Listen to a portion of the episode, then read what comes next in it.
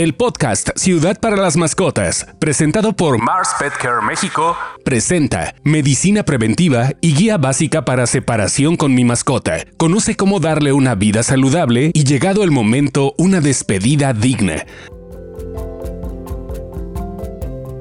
Señores, bienvenidos al episodio número 3 de la serie del mes de mayo del podcast Ciudad para las Mascotas, un podcast presentado por Mars Pet Care México.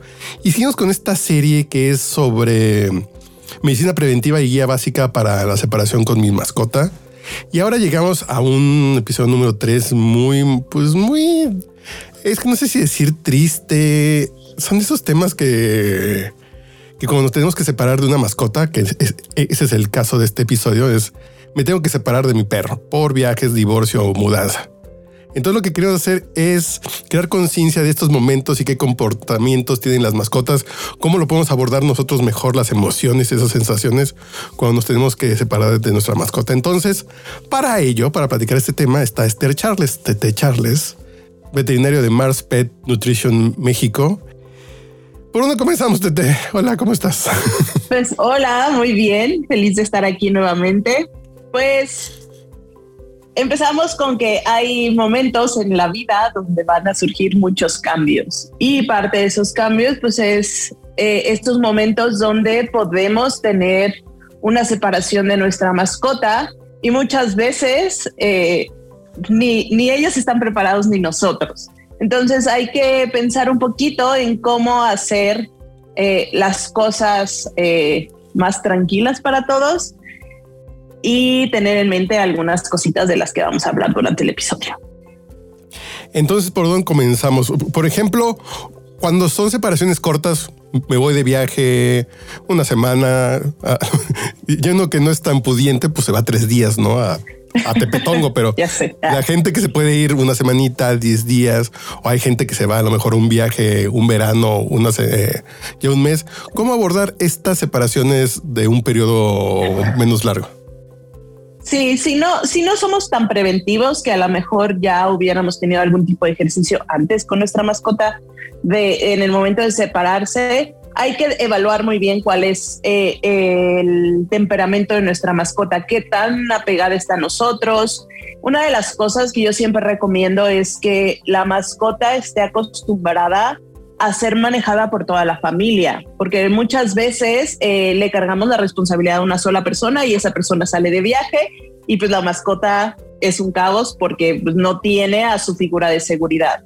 Entonces, siempre tener en cuenta cuál es el temperamento. Si ya, pues, obviamente, el apego es esa persona que va a salir de viaje, buscar eh, situaciones donde ayudemos a que la mascota gestione un poquito más esa separación como todo, va a haber un momento de estrés que, que podemos ayudarle a, la mascota a gestionar un poquito más, ¿no? Pero lo ideal sería que una tuviera eh, esta habilidad de la mascota de socializar con todos y eso también nos va a ayudar, por ejemplo, si en algún momento pues, nos vamos de viaje, pues a lo mejor traer una niñera, entre comillas, a que cuide a nuestras mascotas. También tenemos los hoteles y cosas donde, donde le dan cuidado, pero bueno, siempre tener un plan para, para ver quién se va a hacer cargo de, del cuidado de la mascota.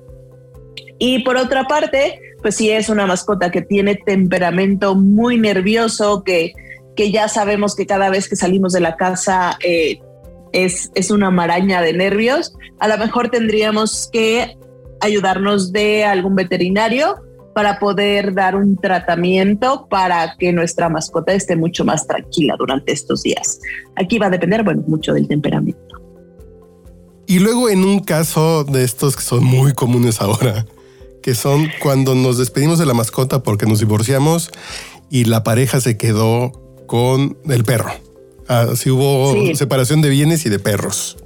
Y de perros, sí. E, este a mí se me hace muy doloroso a veces ese, pero yo quiero al perro y ya te separaste y ya no volviste a ver a ese perro que, que, tanto eh, cariño tenías. Como siempre, bueno, una es decidir. Porque además con los se niños. Queda con las mascotas. Ajá. Por ejemplo, con los niños, pues, pues, pues, cada 15 días le toca ver al papá el fin de semana, ¿no? Exacto. Pero con las mascotas no hay como ese modelo de, oye, yo lo puedo sacar a pasear cada 15 días, así de, eh, se vuelve ahí, sí, de, que desaparece del mapa. Yo lo tengo con mi novio, tenemos custodia compartida de una perrita. Ah, sí, ah, bueno, bueno, Entonces, tú eres experta del tema. entonces pasa un tiempo conmigo y un tiempo con él. Eh, entonces, eh, bueno, buscar a lo mejor el mejor arreglo. Hay que cuidar siempre de lo que hemos hablado durante muchos episodios del estrés. O sea, ¿qué, ¿cuál es la dinámica de, de, la mascota que puede generar menos estrés? Si a lo mejor funciona eso de que, pues sí, a lo mejor cada 15 días vengo, me la llevo, la llevo al bosque, al parque o a algo que, que podamos hacer. Obviamente, pues como todo, siempre es platicar y llegar a un acuerdo. Yo lo que les recomiendo para ver eh, en qué momento, con quién se queda, que, que seamos conscientes de, tener los recursos necesarios, el tiempo necesario para cuidar a la mascota, para que le demos el bienestar, ¿no? Al, final va a ser un proceso de cambio, eh, va a haber un cambio de, de rutinas, de ambiente, entonces tenemos que ayudar a la mascota a, que lleve estos cambios de la mejor manera posible. Me brinqué, es porque estaba tan, tan clavado en el tema que me brinqué unos puntos que son menos intensos. Por ejemplo, cuando uno trabaja mucho, y lo mismo pasa que uno llega a las 2 de la mañana a trabajar y se tiene que ir a trabajar a las 7 de la mañana. Entonces uno llega a dormir y deja de convivir también con las mascotas. ¿También lo resienten? Sí, o sea, las, sobre todo los perros, los perros son animales gregarios, los perros eh, realmente ellos como individuos no, no están tan acostumbrados a estar solos, o sea, ya ellos de base no, no son perros eh, no es una especie que le guste estar sola. Entonces hay que llevar un entrenamiento para ayudarle a, a, que esté mucho más tranquilo. Y ahorita también ya lo estamos viendo más en gato. Antes pensábamos los gatos son muy independientes, ellos eh, solitos pueden mejor, pero ya ahorita también con, con el estilo de vida que, que se está eh, cada vez creciendo más y cada vez siendo más común de que los gatos pues ya son completamente indoors, o sea que completamente están dentro de casa, ya el vínculo con, con los propietarios se está haciendo mucho más fuerte. Entonces, por estas razones, eh, sí hay que ayudarles a que gestionen el, esa soledad yo siempre recomiendo mucho que le demos opciones a la mascota para que haga actividades individuales. Luego tenemos la tendencia de que como a lo mejor, entre comillas, nos sentimos un poco culpables por el poco tiempo que pasamos. Cuando nosotros estamos en casa es un desborde de emociones y de atenciones.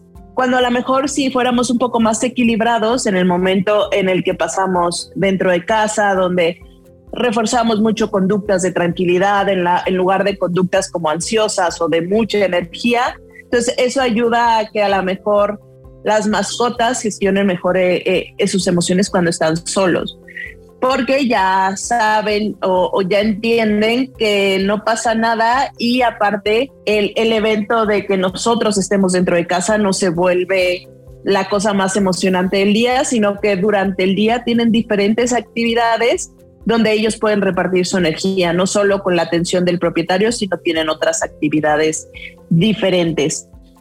Eh, entonces es importante que de manera preventiva nosotros empecemos a ayudarle a la mascota a que durante los momentos que a lo mejor sí estamos de casa, que no sea esta emoción súper fuerte. Luego la gente les encanta que los perros les estén brincando, saludando, haciendo fiesta pero muchas veces eh, esta energía puede llevar cierto grado de ansiedad.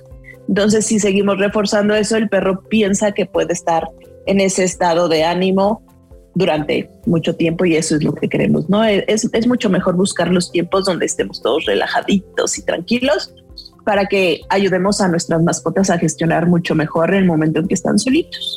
Que, que, esta es, que estos momentos también se dan por alteraciones de la rutina, que nos pasó en la pandemia que ya ahorita que ya nos estamos reincorporando a las actividades un poco más normales, que ya no estamos en casa todo el tiempo, que las mascotas resienten así de antes estaba aquí todo el día este señor y porque ahora ya no lo veo, se puede sentir raro.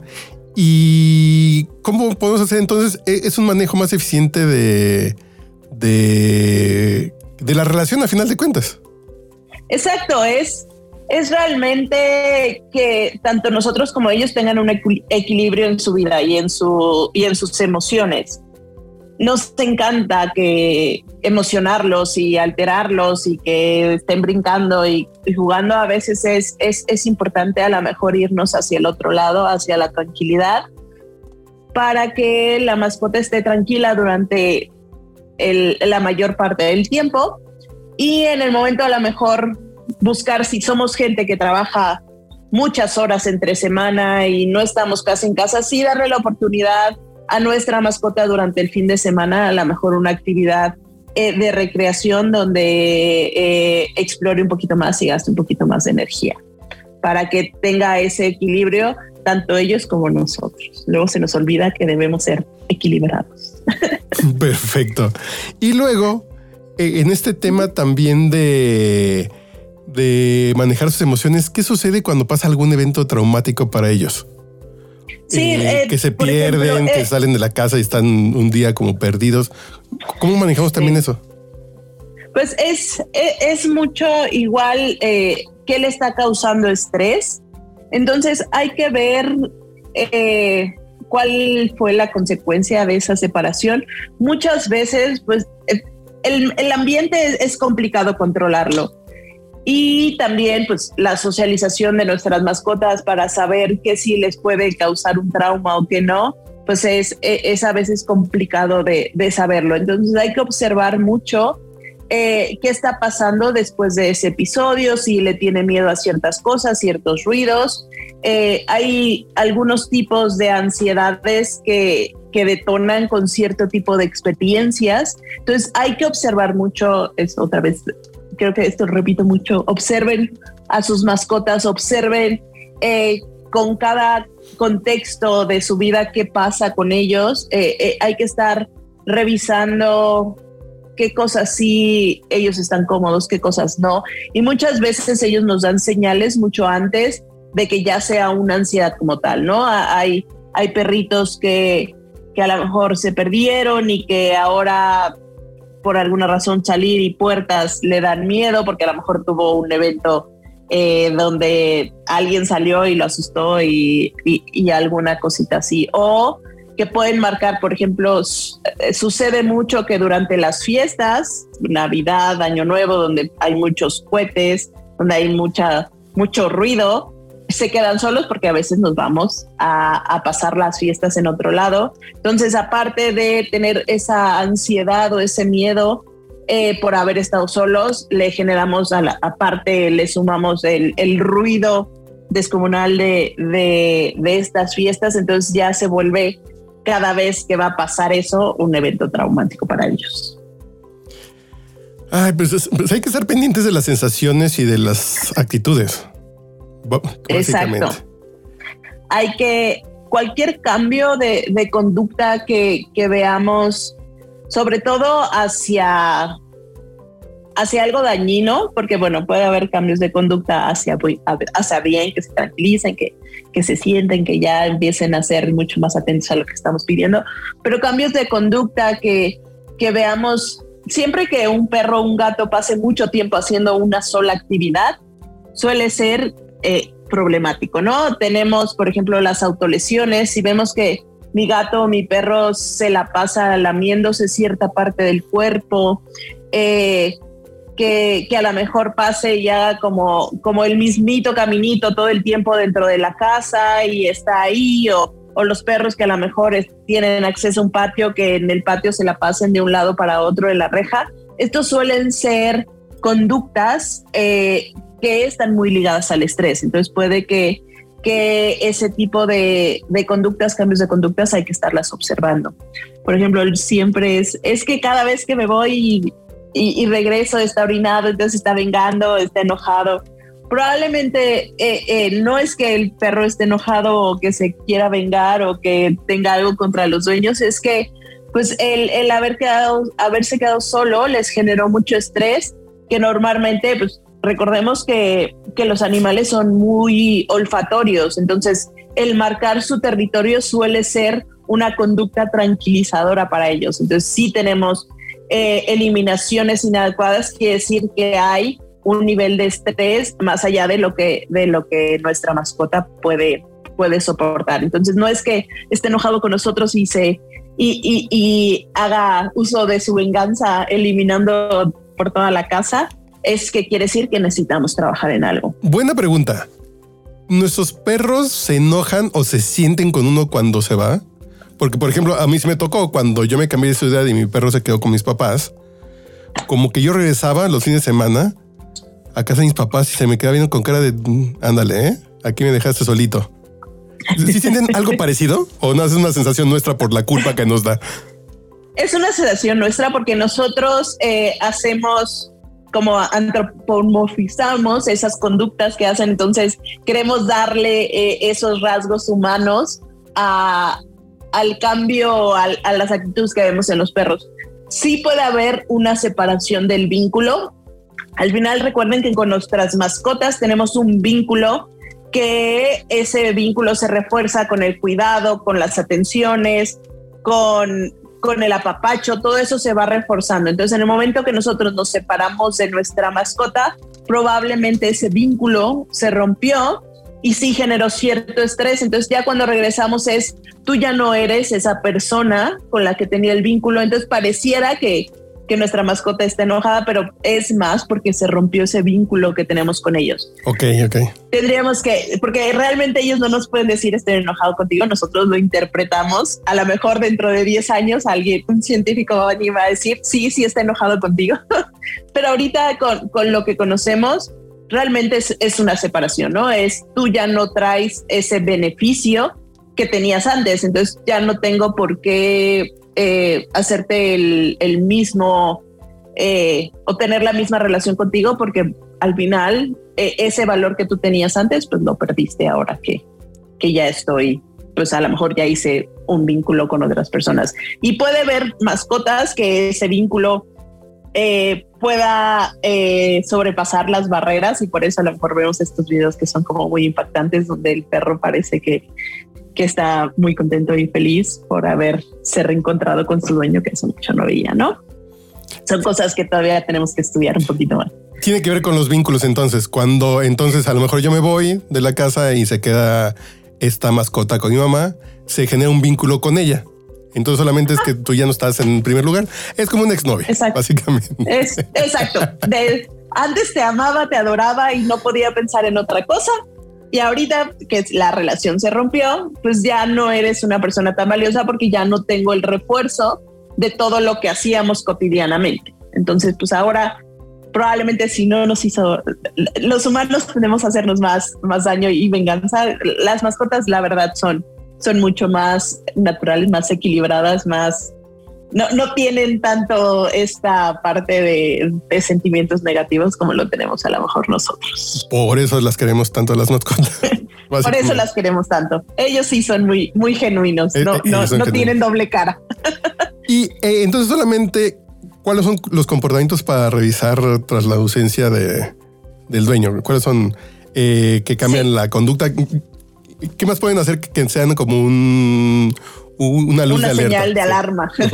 pues, pues, siempre una, sí, en mi, regla básica es si, si alguna conducta de mi mascota me genera estrés, quiere decir que a lo mejor esa conducta necesita trabajarse, ¿no? Pero eh, en base a, a los, las conductas que podemos ver cuando regresamos de casa o cuando vemos que sí, la ausencia de, del tutor empieza a generar mucha ansiedad, pues es esto que te decía de autolesionarse, estarse lamiendo una sola parte, empezamos a notar heridas, notamos eh, zonas sin pelo, puede que haya eliminación inapropiada, o sea, que haya pipí o popó en lugares donde normalmente no lo hacían y que coinciden con la salida del tutor. Eh, ladridos, o sea, eh, el vocalizar excesivamente, podemos tener ahí como los, que, los vecinos empiezan a quejar de cada vez que nosotros salimos, el perro se la pasa 45 minutos o todo el día eh, ladrando y lloriqueando y está molestando a los vecinos. Normalmente es, es normal que a lo mejor los primeros minutos pues sí se altere un poquito, pero luego que el perro ya se relaje y vaya y busque un lugar de descanso. Si estos ladridos son constantes, son excesivos, donde ya empiezan a molestar a los vecinos, puede ser que ya haya un, un, proceso de ansiedad ahí.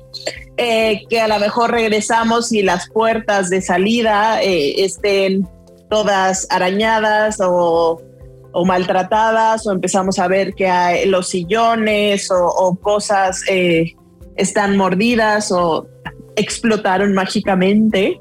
Entonces, ese tipo de cosas suelen ser conductas que están ligadas a la ansiedad y si pasan en el contexto de el momento que se queda solo la mascota está relacionada con, con esa, eh, esa salida del tutor. Si ocurre durante todo el día, pues quiere decir que a lo mejor en todo el día está ansioso y puede ser que este perrito o este gatito necesiten más bien un enriquecimiento ambiental mucho más eh, valioso que, que a lo mejor no solo la salida del propietario.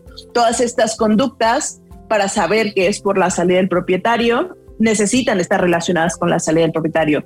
Si es una conducta que pasa todo el tiempo, no está tan ligada a, la ausencia del propietario.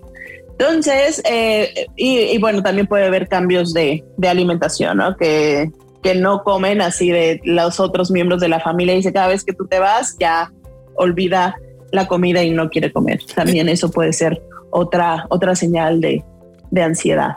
Ya para cerrar, creo que ya recorrimos todo y, ya nos diste los, los consejos básicos, pero alguna, cuando, cuando detectamos estas señales de ansiedad con nuestra mascota, eh, ¿en qué sentido nos puede ayudar un médico veterinario etólogo? Para llevarle un tratamiento. A final de cuentas, como las personas que vamos a terapia, ¿cómo podría ser este manejo tipo terapia para una mascota? Sí, lo que tenemos que nosotros les ayudamos eh, dándoles herramientas para que ustedes puedan guiar a la mascota a que gestione mucho mejor el estar sola.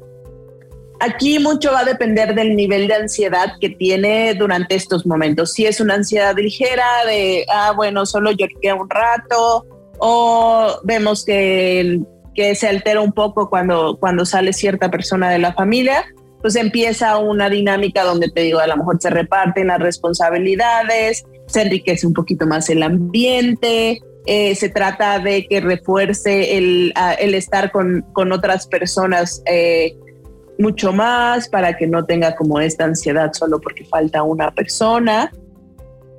Si llegara acaso a ser eh, una ansiedad donde podemos estar viendo que hay un impacto en el bienestar de la mascota, o sea que sí realmente ya está alterando eh, su dinámica de vida, o sea que ya las, las conductas están llegando a un punto donde la mascota se puede hacer daño. Entonces sí necesitamos a lo mejor agregar alguna terapia farmacológica. ¿Por qué? Porque el cerebro está en un estado donde no está aprendiendo. Entonces, a pesar de que yo a lo mejor haga un proceso de entrenamiento, de habituación, donde hagamos unos cambios en su ambiente, cambiemos un poquito la rutina para que esté mucho más estable. Eh, si la ansiedad es demasiada, pues él, él no va a aprender a, estar solito. Entonces, eh, en base a eso se hace pues, el, eh, el diagnóstico de qué, cuál es el grado de ansiedad, si solo que a lo mejor con, con ayudarle a, a cambiar una rutina y a poder tener una figura de seguridad en, otros miembros de la familia, a lo mejor eso se resuelve. Pero si la ansiedad es mucha, que bueno, esa ansiedad viene, tiene muchos factores, entonces sí hay que a lo mejor ayudarnos de una terapia farmacológica para que la terapia eh, conductual nos sea más fácil y, nuestra mascota la acepte mejor. Perfecto, Tete, pues pues el tema es como con todas nuestras relaciones, sean con humanos o con nuestras mascotas, hay que estar bien pendientes de sus acciones, sus reacciones, sus sensaciones, sus emociones. Y a partir de ahí corregir lo que estemos haciendo bien. Porque en este caso, porque con las personas sí, a lo mejor hay, hay temas de las dos partes. Pero aquí quien puede hacer las cosas somos nosotros, que somos los humanos, y podemos hacer que esta conducción más inteligente de las sensaciones de nuestras mascotas. Y te quiero hacer una pregunta rápida, Tete. ¿Tienes diván en tu, en tu consultorio? Pues para mí, para dormirme. No, pero no tienes diván para las mascotas que llegan así de cuénteme sus problemas. Las mascotas, funcionan mejor eh, eh, en su ambiente, jugando, eh, ah, haciendo cosas, actividades ahí Y, sí, pues es, es mucho platicar con, con el propietario porque al final eh, ellos son, o sea, el, que está todo el tiempo con ellos, pues es el que nos va a poder decir qué es lo que ve y qué es lo que observa y también qué es lo que les genera estrés. Muchas veces hay conductas que son muy naturales en las mascotas, pero a mí como tutor me están generando estrés, entonces cómo redirigimos esa conducta que es normal hacia una manera en que el vínculo se fortalezca, no se debilite. Pero tienes toda la razón. Nunca lo había pensado. Digo, ya tengo un par de años conociéndote y el tema de la etología también, eh, por lo que hemos conversado. Pero me quedé pensando que, claro, para entender mejor a la mascota, esa consulta tiene que ser en su ambiente para ver cómo son sus relaciones. Que si en el caso de un psicólogo, estaría increíble que de menos te fuera a visitar un día a tu casa o a tu oficina para ver a ver cómo está tu lugar, cómo son tus compañeros, cómo están el criterio de los niños en tu casa, así para decir, ah, ok. Exacto. sí, sí, podría ser muy útil. exactamente, para poder entender un poquito más en el contexto en el que vivimos. Luego, a la parte de, de la percepción y de cómo cada, o sea, porque cada individuo percibe el mundo de manera muy diferente. Siempre hay veces que cuando estamos platicando entre compañeros es como de, yo no vi eso, yo no sé cómo tú lo viste. Hay veces que que el, entender cómo perciben los otros nos ayuda a entender por qué es que reaccionan como reaccionan. Perfecto, Tete, muchas gracias y, y, te esperamos para el siguiente episodio que va a estar un poquito más, más rudo. Eh, sobre este tema de las ausencias cuando una mascota se eh, muere cuando fallece una mascota. Vamos a platicar de eso en el siguiente episodio. Y los invitamos a que sigan escuchando esta serie del mes de mayo del, del podcast Ciudad para las Mascotas, un podcast presentado por Mars Petker México. Y cualquier comentario que nos quieran compartir en las redes sociales con el hashtag Ciudad para las Mascotas en Facebook e Instagram. Tete, muchas gracias. Nos escuchamos en el siguiente episodio. Gracias. Hasta luego. No olvides comentar y compartir este podcast en redes sociales con el hashtag Ciudad para las Mascotas, en Facebook e Instagram.